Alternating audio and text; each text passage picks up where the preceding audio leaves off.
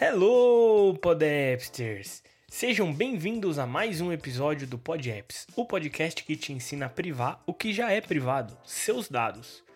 E esse é mais um episódio dos patrocinadores Daniel Alves e SpotVPN e também do Diagrams, e eu falo deles um pouquinho mais pra frente. Bem, em fevereiro e março lá de 2020, eu gravei dois episódios de, sobre engenharia social. E eu lembro que foi até curioso que naquela época eu fiquei com dúvida qual o título do episódio que eu poderia colocar. Engenharia social não faz conta, mas pode roubar a sua. E por incrível que pareça, os roubos de conta de tudo que tem acontecido que envolve o seu financeiro, de uma maneira geral, golpes do Pix, golpes no WhatsApp, todos envolvem engenharia social. E é um tema que as pessoas não esperam que exista, né? A gente fala engenharia social, às vezes por se tratar de engenharia, pô, deve ser muito difícil de entender e tal. E aí eu vou trazer esse episódio, atualizar, né, esse, esse tema para vocês, para vocês entenderem alguns exemplos, entender o que é a, a engenharia social. Bom, você já deve ter recebido algum e-mail suspeito, vai, vamos dizer assim, às vezes alegando que é uma empresa que é conhecida. As mais famosas aí, às vezes, são os, os e-commerces, é, lojas americanas, Magazine Luiza. Enfim, você deve ter recebido às vezes algum e-mail aí, ou às vezes até mensagem de voz, é, ligações, é, enfim, todo mundo já recebeu alguma coisa nesse tipo. Pode parecer até um incômodo às vezes, né? A gente ignora e tal, mas a engenharia social ela é uma ameaça real e a gente precisa estar tá preparado, a gente precisa ter esse conhecimento. Eu, eu, eu preciso dizer que isso é mandatório e eu preciso que você domine isso para você se proteger e que você espalhe esse conhecimento para você proteger os seus familiares. Porque não adianta muitas vezes a gente se proteger e não proteger os familiares. Sendo que, usar um dos exemplos aqui de engenharia social, às vezes o cara pega, cria um perfil falso de um parente seu e esse parente seu vai chegar, a, esse criminoso chega até você se passando pelo um parente e aí você às vezes pode cair porque você acha que realmente é seu parente. Mas voltando ao assunto de e-mail, vamos supor aí que você recebeu um e-mail da Lojas Americanas, da Magazine Luiza, Casas Bahia, qualquer e-commerce. E é fácil identificar quando é um golpe, porque normalmente vem com erro de digitação, vem mal formatado, é, enfim, vem pede que você faça login, fala que às vezes a conta não foi paga. É muito na cara, né? É, é muito difícil cair, mas tem gente que cai. Então a gente precisa dominar esse tema para a gente poder espalhar para as pessoas, para os nossos amigos, para nossa rede, para todo mundo. Porque por mais que pareça impossível que alguém caia num golpe desse, sempre existe alguém que vai cair. A engenharia social, ela tá sempre em evolução. Então, quando você acha que você já dominou um tipo de engenharia social, alguma coisa vem, porque ela acaba acompanhando a evolução da tecnologia. Consequentemente, isso não me torna blindado de cair numa engenharia social. Porque da mesma forma que hoje eu domino todos os meios de ser uma engenharia social, alguém pode se passar por outra pessoa, às vezes eu tô numa empresa e o meu diretor, alguém se passa pelo meu diretor e eu vou acreditar. E aí eu acabo, acabo caindo num golpe porque eu achei que era um diretor. Quando a gente fala de ataque de engenharia social, é, a gente pode entender que é manipulação. A, a, alguém que está manipulando outra pessoa para compartilhar dados confidenciais. Às vezes pode ser login, informação de pagamento, é, vários meios de compartilhar dados, de coleta de dados que esses engenheiros sociais precisam para formar, às vezes, um perfil e traçar o golpe exato que vai fazer você ou um parente ou um amigo seu cair. Essa técnica, ela não requer um supercomputador. Engenharia social não precisa de um supercomputador, precisa de um cérebro que pensa e que analisa, que encontra meios de achar vulnerabilidades em nós, seres humanos, para explorar aquilo. Normalmente, os atacantes eles se concentram em enganar o alvo e aí nós acabamos por entregar alguns, algumas informações privadas, sigilosas, enfim, depende muito do golpe a, a ser aplicado. Saiu uma série na Netflix que se chama O Golpe, o Golpista do Tinder. E ele usa 100% engenharia social. Eu vou deixar o link na descrição para quem tiver conta na Netflix e quiser assistir também esse documentário, dentre outros que eu já recomendei, é 100% engenharia social e você consegue perceber como que um atacante age. E quais são os métodos mais comuns a, a, que, que são usados aí na engenharia social? O principal deles que nunca sai de moda é o phishing. E o phishing é um ataque que envolve o envio de comunicações fraudulentas, e-mails fraudulentos, para enganar o destinatário. Então, phishing porque é de pesca. E aí ele joga uma isca qualquer. Ah, temos aqui um iPhone por 500 reais em 12 vezes. Compre aqui. E aí isso é uma isca. E aí se você cai, acaba sendo pescado. A técnica ela é tão tão tão é, atual, digamos assim, né? Que a gente tem diferentes tipos de phishing. Então, por exemplo, tem o, o phishing, que é o phishing por voz, muitas vezes pedindo as informações privadas para traçar perfis na, na, web. Tem o smishing, que é o phishing por SMS, aquele phishing que é, a gente recebe. Ultimamente saiu bastante é, propostas de emprego no Sebrae, no Mercado Livre.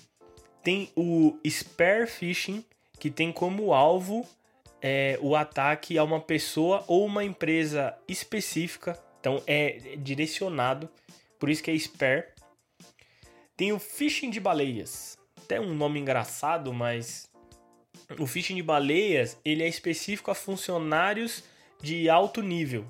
Então, por que de baleias? Porque quando a gente fala no mercado financeiro, os grandes é, investidores, as, os caras que são CEOs, que tem muita, muita grana envolvida e é do mercado financeiro, para obter dados confidenciais, eles são chamados de baleias ou por fazerem grandes transações. Então, por isso que nomeiam como phishing de baleias. Claro que esses nomes são todos em inglês e aí eu tô trazendo isso para o português, mas não existe um outro nome porque realmente até lá fora eles são chamados de baleias, as movimentações gigantescas de milhões e bilhões de dólares são de baleias que executam. Tem o angler fishing. O angler fishing é a forma mais recente de engenharia social e que é direcionada a usuários das redes sociais. O invasor ele vai se fingir ser um agente, às vezes de atendimento ao cliente, entra em contato com a gente para obter acesso a dados como credenciais de conta. Então, aquele, aquela loja às vezes que você reclamou no Instagram e aí o cara. Então pensa às vezes você faz uma reclamação no Instagram, em qualquer rede social de uma loja e aí alguém se passando por aquela loja ele vai entrar em contato com você, vai falar que a gente pode resolver o seu problema, essas coisas, e aí pede alguns dados para você. Normalmente, o que é comum se fazer nesse tipo de ataque é falar assim: ó, oh, a gente viu, a gente quer resolver esse mal entendido, a gente vai te mandar um cupom de 90% de desconto na nossa loja para o seu próximo pedido. Para isso, é, confirma para mim, eu vou eu vou, eu preciso do seu e-mail, preciso do seu número de telefone. Aí a pessoa empolgada lá com 90%, passa o telefone e o e-mail. Fala assim: agora eu vou te mandar um código e aí você só me confirma esse código pra gente validar que é você mesmo. E normalmente é aquele código de segunda autenticação de para entrar no WhatsApp ou entrar às vezes no e-mail. E aí já sabe o que acontece, né? Normalmente a conta é, é acessada e o criminoso, a primeira coisa que vai fazer é mudar a senha mudou a senha, você perdeu o acesso da sua conta. O próximo tipo de ataque é denominado pretexto e porque ele vai se fingir passar, o atacante vai se fingir ser um representante de atendimento ao cliente de um banco qualquer. Ele vai arrumar uma situação a fim de tentar te enganar para que você compartilhe informações confidenciais. E é sempre bom lembrar, né? Banco não liga e não pede nenhum tipo de informação. O próximo ataque é, é denominado como isca. E por quê? O que você faria se você encontrasse um pendrive na rua? Não ia despertar às vezes aquela curiosidade para saber o que, que tem dentro e tal? E aí que mora o problema.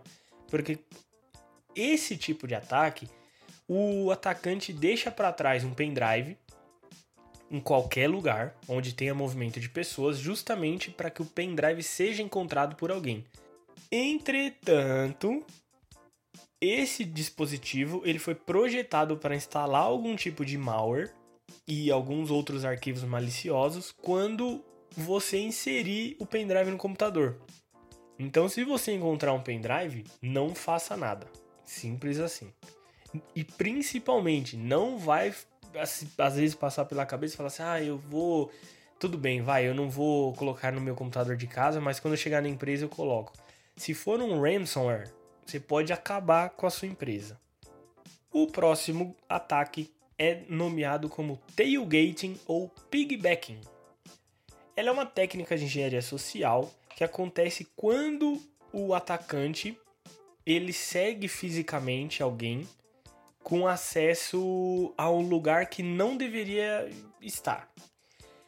Isso pode ser tão simples quanto segurar a porta aberta para alguém no escritório. Ou o que acontece muito aqui no condomínio onde eu moro é as, isso aí eu já falei para porteiro, zelador, síndico, são as pessoas, gente, às vezes a gente é cordial, né? A gente tá entrando num portão e vê outra pessoa vindo junto e aí pra pessoa não precisar às vezes apertar botão e tá, a gente assegura o portão e deixa a pessoa entrar junto, porque acaba que a gente entende que aquela pessoa é daquele lugar, é é moradora ou é funcionário, enfim e a pessoa acaba entrando junto com você no lugar onde não deveria estar. Quid pro quo é quando o atacante ele finge é, te fornecer algo, geralmente um serviço, e aí, por exemplo, ele pode se passar por alguém do departamento de TI para obter acesso ao seu computador. Então, sempre bom validar. Se você não precisa de nenhum tipo de suporte, não tem por que alguém do seu departamento de TI te ligar e pedir acesso ao seu computador. Então, sempre muito esperto. Scareware é mais um dos ataques. Olha quantos a gente tem. O scareware, ele é um tipo de malware destinado a, a assustar você e tomar algum tipo de ação rápida. Ele vai te assustar ao ponto de fazer você tomar algum tipo de ação muito rápida. E às vezes, como pode ser baixar um software é, para remover um vírus falso no seu computador, enfim, vai estar tá muito chamativo ali a solução do, do, seu problema. Então, você toma aquele susto de, por exemplo, ai, tem um vírus aqui, mas baixa o nosso antivírus. E aí você, desesperado, vai lá e clica para tirar o, o, o o vírus, só que aí não tinha nada antes e aí você acabou colocando o vírus ao clicar no, na instalação de um antivírus falso. Esse tem um nome bastante bonitinho, que é o armadilha de mel. armadilha de mel é quando o atacante age como se tivesse é, interessado romanticamente pela vítima. E aí é, ele faz isso para acessar seus dados ou conseguir o seu dinheiro. Esse é o tipo de engenharia social que se passa no filme O Golpista do Tinder. E para fechar, coldreamento de água. Estranho, né? O nome coldre é aquele negócio que coloca o revólver e tal. Então, ele aproveita da confiança que a gente dá aos locais que a gente visita frequentemente. E aí o possível atacante ele vai procurar por algumas vulnerabilidades e vai infectar algum site com algum malware, recriar versões é bastante elaborado. Isso pode levar você ou quem quer que seja que não, esteja prestando muita atenção no que está fazendo, às vezes agindo pelo automático, a baixar algum tipo de malware ou um ransomware que vai criptografar toda a sua rede e vai, pode acabar com a sua empresa. Se a sua empresa às vezes não tem backup, o que, que a gente não vê aí de sequestro de dados, que é o famoso ransomware. Esses ataques eles são bastante comuns é, em, em, violação de dados em larga escala de, de organizações bem conhecidas. E a gente viu isso com o que aconteceu na pandemia aí, quantas vezes o Ministério da Saúde não foi atacado, né? Beleza, agora que você já sabe alguns dos tipos de engenharia social, amanhã já pode surgir um novo, depois de amanhã surge um outro, e sempre vai manter aquele phishing que a gente sempre vai receber porque existe ainda uma parcela de pessoas que ainda cai e o phishing está cada vez mais elaborado, como que a gente diferencia é, uma engenharia social de uma engenharia social reversa? Esse termo engenharia social reversa ele tem surgido é, nesses últimos tempos, porque a engenharia social em si ela já existe há muito, muito, muito tempo, antes mesmo de internet, antes mesmo de tudo. Desde que o mundo é mundo já existe engenharia social. Agora, a engenharia social reversa é o exemplo perfeito de, da maneira com que os, esses atacantes eles podem se adaptar e evoluir as técnicas para às vezes lançar uma rede mais ampla e alcançar mais vítimas ainda do que eles já alcançam. E o que, que é essa engenharia social reversa? Eu gostaria muito de poder dizer que é quando a gente dá o golpe no golpista, mas infelizmente não é. É quando o atacante, ao invés do, do, do atacante ir até a vítima, a vítima acaba indo por, às vezes, inocência, algo relacionado, a vítima acaba indo até o atacante. E mais uma vez, vocês vão ver isso nessa série do Netflix. A vítima acabou indo até o atacante. Um exemplo qualquer, às vezes ele pode se passar por um, uma pessoa do suporte da empresa, é, pode se passar por alguém de serviço público, ou de um banco nas redes sociais, no Instagram, ou suporte de uma loja. E aí nós vamos até esse suposto atacante, né? A pessoa que a gente espera obter algum tipo de suporte. E aí ele vai pedir alguma, alguns dados das contas, e-mail, telefone, dupla autenticação, enfim, informação de pagamento, senha, com pretexto às vezes de fornecer o suporte pra gente. Tá, beleza. A gente viu que o mundo é caótico. Desde que o mundo é mundo, esse gol esses golpes existem. Desde que o mundo é mundo, todo mundo sempre cai. A massa gigantesca é o tipo de golpe que sempre está em alta. Como que a gente faz para se proteger desses ataques de engenharia social? Mas antes de falar de como se proteger, eu quero fazer um agradecimento é, especial ao Daniel Alves, que segue patrocinando fielmente aqui o PodApps. Daniel, muito obrigado pelo seu patrocínio. E a Spod VPN também, que segue patrocinando desde o início do PodApps.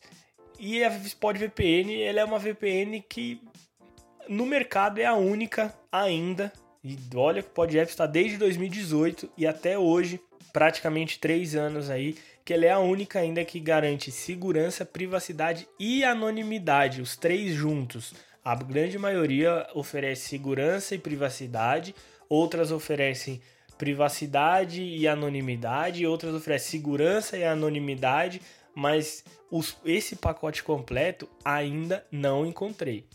A Spod ela tem servidores disponíveis aqui no Brasil, nos Estados Unidos, na Europa e na Ásia.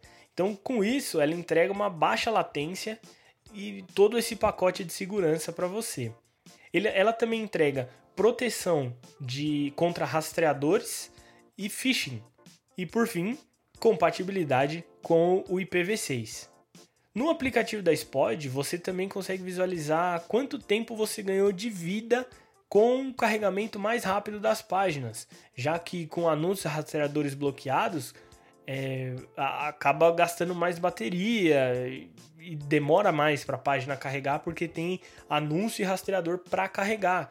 Então gasta mais dados Enfim, você consegue ver tudo isso lá no aplicativo da Spod, que está disponível para Android, iOS e macOS. E o melhor, melhor de tudo, você consegue usar por 30 dias de graça. Então você sabe, o link está na descrição, mas você pode acessar em podapps.net barra spod, que vai carregar aí no seu dispositivo a página é, oficial deles para você não cair nenhum tipo de golpe quando pesquisar na internet. E se você também quer ser um patrocinador do PodApps, você pode fazê-lo através do apoia.se barra podapps ou picpay.me barra podapps. Agora, como que a gente pode se proteger de ataques de engenharia social? Primeiro passo é estar sempre educado quanto a isso. E esse é o, é o, meu papel, é o que eu acho que eu tenho que fazer, que é passar essa informação para vocês e ampliar o conhecimento de vocês em engenharia social, em golpes, em privacidade e segurança. Vocês têm acompanhado o blog e têm notado que eu tenho publicado muito mais informações, muito mais matérias referentes à privacidade e proteção de dados. Mas além de você estar tá ganhando mais conhecimento, você pode fazer seguir algumas etapas. Por exemplo, a primeira, sempre ligado. Porque os atacantes eles estão sempre criando maneiras diferentes para usar esses métodos de engenharia social, inventar novos tipos de ataque, explorar novas vulnerabilidades. Então, você se manter atualizado com técnicas comuns e como elas podem estar evoluindo já ajuda. Como que você pode se manter atualizado a isso? Esse podcast, esse episódio, os episódios de engenharia social que eu já gravei, o blog do PodApps, acompanhar os sites de tecnologia, Tecnoblog, é, tem a The Hack, tem alguns internacionais que aí, para quem não conhece o inglês, eu já acompanho esses sites justamente para poder traduzir para o português e trazer essa informação atualizada para vocês. Então vocês, vocês podem assinar é, esses boletins de, de informação, podcasts, é, enfim, siga suas fontes favoritas. Ou você pode assinar o RSS delas caso elas não tenham, por exemplo, como o PodApps, um canal no Telegram, você também pode. É, se você não tem Telegram e não quer ter, você pode assinar o RSS no seu aplicativo de RSS e sempre que sair um post novo lá no blog, você vai ser notificado. Eu mesmo assino o meu RSS para saber que está tudo funcionando.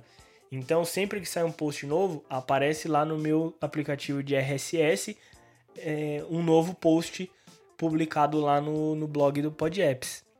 Sempre bom lembrar que se você tem conhecimento e você tem vontade de compartilhar esse conhecimento, vamos conversar no privado. Às vezes eu abro o espaço do PodApps para que você possa compartilhar o seu conhecimento, sua experiência e criar aí mais conteúdo para o PodApps.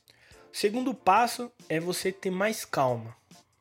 Sempre que você estiver na web, não seja afobado, não tenha tanta pressa atrás da informação e querer acelerar tudo. Tenha calma, analisa, avalia. Independente da técnica que um engenheiro social, um atacante, um criminoso, um golpista, ele vai usar, não tem nada que impeça você de fazer uma pausa por um momento e avaliar a situação. Um exemplo, se for é, um SMS ou um e-mail, você reconhece aquele remetente, aquele número que te mandou mensagem? Você sabe de onde ele está vindo? Ele é um, um, um remetente confiável? Primeiro alerta. Bate o olho lá, vê se você conhece, vê se está tudo certinho. Se é um e-mail que veio do banco, você acha mesmo que o banco ia pedir informações privadas por e-mail? Mas nem, se eles não pedem nem por telefone, imagina por e-mail, que você vai documentar aquela informação. Então, às vezes a gente está tão atarefado ali, calma, respira, analisa, analisa o remetente, analisa o conteúdo do e-mail e fala, opa, isso aqui não faz sentido. Se você desconfiar, vai na web, faz uma pesquisa rapidinha ali sobre aquele remetente, vê se tem é, se, se, faz sentido, ver se tem como às vezes ligar para aquela empresa para confirmar e sei lá, ver um e-mail de um banco, aí você liga pro banco e pergunta, fala: "Olha, eu recebi esse e-mail é de vocês mesmo?" Tenta ter esse tipo de feeling. Analisa. Então, respira, calma, analisa, suspeitou? Opa, levanta o alerta, faz toda essa análise. Suspeitou, não conseguiu identificar se é golpe ou não? Me chama lá no Telegram me coloca nesse, nesse bolo, compartilha comigo, vamos descobrir juntos se é um golpe ou se não é golpe. Uma terceira dica é manter tudo atualizado. Tudo, tudo, tudo, tudo. A gente às vezes desconfia que ah, vou atualizar o iOS, aí vai quebrar tudo aqui, não vai funcionar, vai ficar lento e tal. Mas as atualizações são de suma importância. Alguns ataques, eles não precisam de você. Eles precisam de uma vulnerabilidade que foi encontrada numa versão obsoleta do seu iOS ou do seu macOS, do seu Windows, do seu Android. E a partir disso, essa vulnerabilidade é explorada pelo atacante. Então, sempre que tiver atualização, não quer atualizar na hora, espera algumas horas. Eu sempre digo isso porque na comunidade de iOS e macOS é, sempre tem aquela atualização que acaba matando o telefone. Se atualiza, ele não liga mais. Só que sempre alguém precisou atualizar, uma massa de pessoas precisaram atualizar para poder identificar que tinha aquele problema. E aí a Apple tira do ar a atualização. Então, se você não quer ser um dos primeiros, espera algumas horas. Se a atualização não saiu do ar, é porque está tudo ok. E aí atualiza, mas não deixa de atualizar. Quarta e última, mas não menos importante, dica: ative a autenticação em dois fatores. Se existe essa opção no serviço que você utiliza, ative. Esse método de verificação extra, ele significa que mesmo no pior dos casos, se um atacante conseguir com sucesso é, seu usuário, sua senha, vai ser muito mais difícil para ele conseguir o acesso aos seus dados confidenciais, porque vai ter aquela segunda autenticação. E se ele entrar em contato com você, oferecendo qualquer coisa e confirma o código de 6 ou 7 ou 8 dígitos, não informa nenhum código de 6 a 8 dígitos. Não informa. Para fechar esse episódio, um, acho que o grande finale, a cereja do bolo, é algo que eu tenho batido na tecla no, nos últimos posts, que é, é, um cofre. Use um cofre. Mas um cofre que eu ponho na parede, um cofre. Não, não, não. Não é um cofre que você precisa comprar. Se você não leu a matéria que eu escrevi sobre o MPass, que é um gerenciador de, de senhas, você não vai não tá familiarizado como chamá-lo de cofre. E por que que eu quero que você chame esses supostos gerenciadores de senha como cofre? Porque a grande maioria deles te permite armazenar muito mais do que senha. O MPass, que eu vou deixar o link da matéria na descrição, ele, assim como o OnePassword, assim como vários outros gerenciadores de senha, Bitwarden, eles permitem que você armazene notas, arquivos, licenças de software. Então, tudo que documentos, então tudo que você é, julga importante, você coloca dentro desse gerenciador de senha. Ora, mas licença de software, documento, arquivo, isso tudo não é senha. Então por isso que eu não chamo mais de gerenciador de senha, embora sejam denominados dessa forma. Eu prefiro que seja chamado de cofre, porque é dentro de um cofre que a gente coloca tudo de mais importante. Então se você tem documentos que você julga importante, se você tem eh, licença de software, se você, enfim, tudo que você julgar importante que é digital, coloque dentro desse cofre. E aí, claro, você pode usar o OnePassword, o MPass, Bitwarden, Minimalist, é, Open Sesame, enfim, tem algumas que dá para recomendar. Quando você usa um gerenciador de senha ou um cofre, ele já salva o link do site e junto do link do site o usuário e senha e eles também geram senhas seguras. E assim você consegue ter uma senha super segura e diferente para cada serviço, porque também faz parte do ataque de engenharia social a descoberta de uma senha e utilizar aquela senha em outros serviços, porque é muito comum que uma senha fraca, por exemplo, a senha mais utilizada no mundo, 123456, seja utilizada em mais serviços. Então, se um atacante muitas vezes conseguiu um acesso ao seu Instagram, ele pode tentar, com o mesmo e-mail e a mesma senha, acessar o seu Facebook, que também vai tentar acessar o seu Twitter, que também vai tentar acessar o Reddit e vai acessar o Tumblr, e, enfim.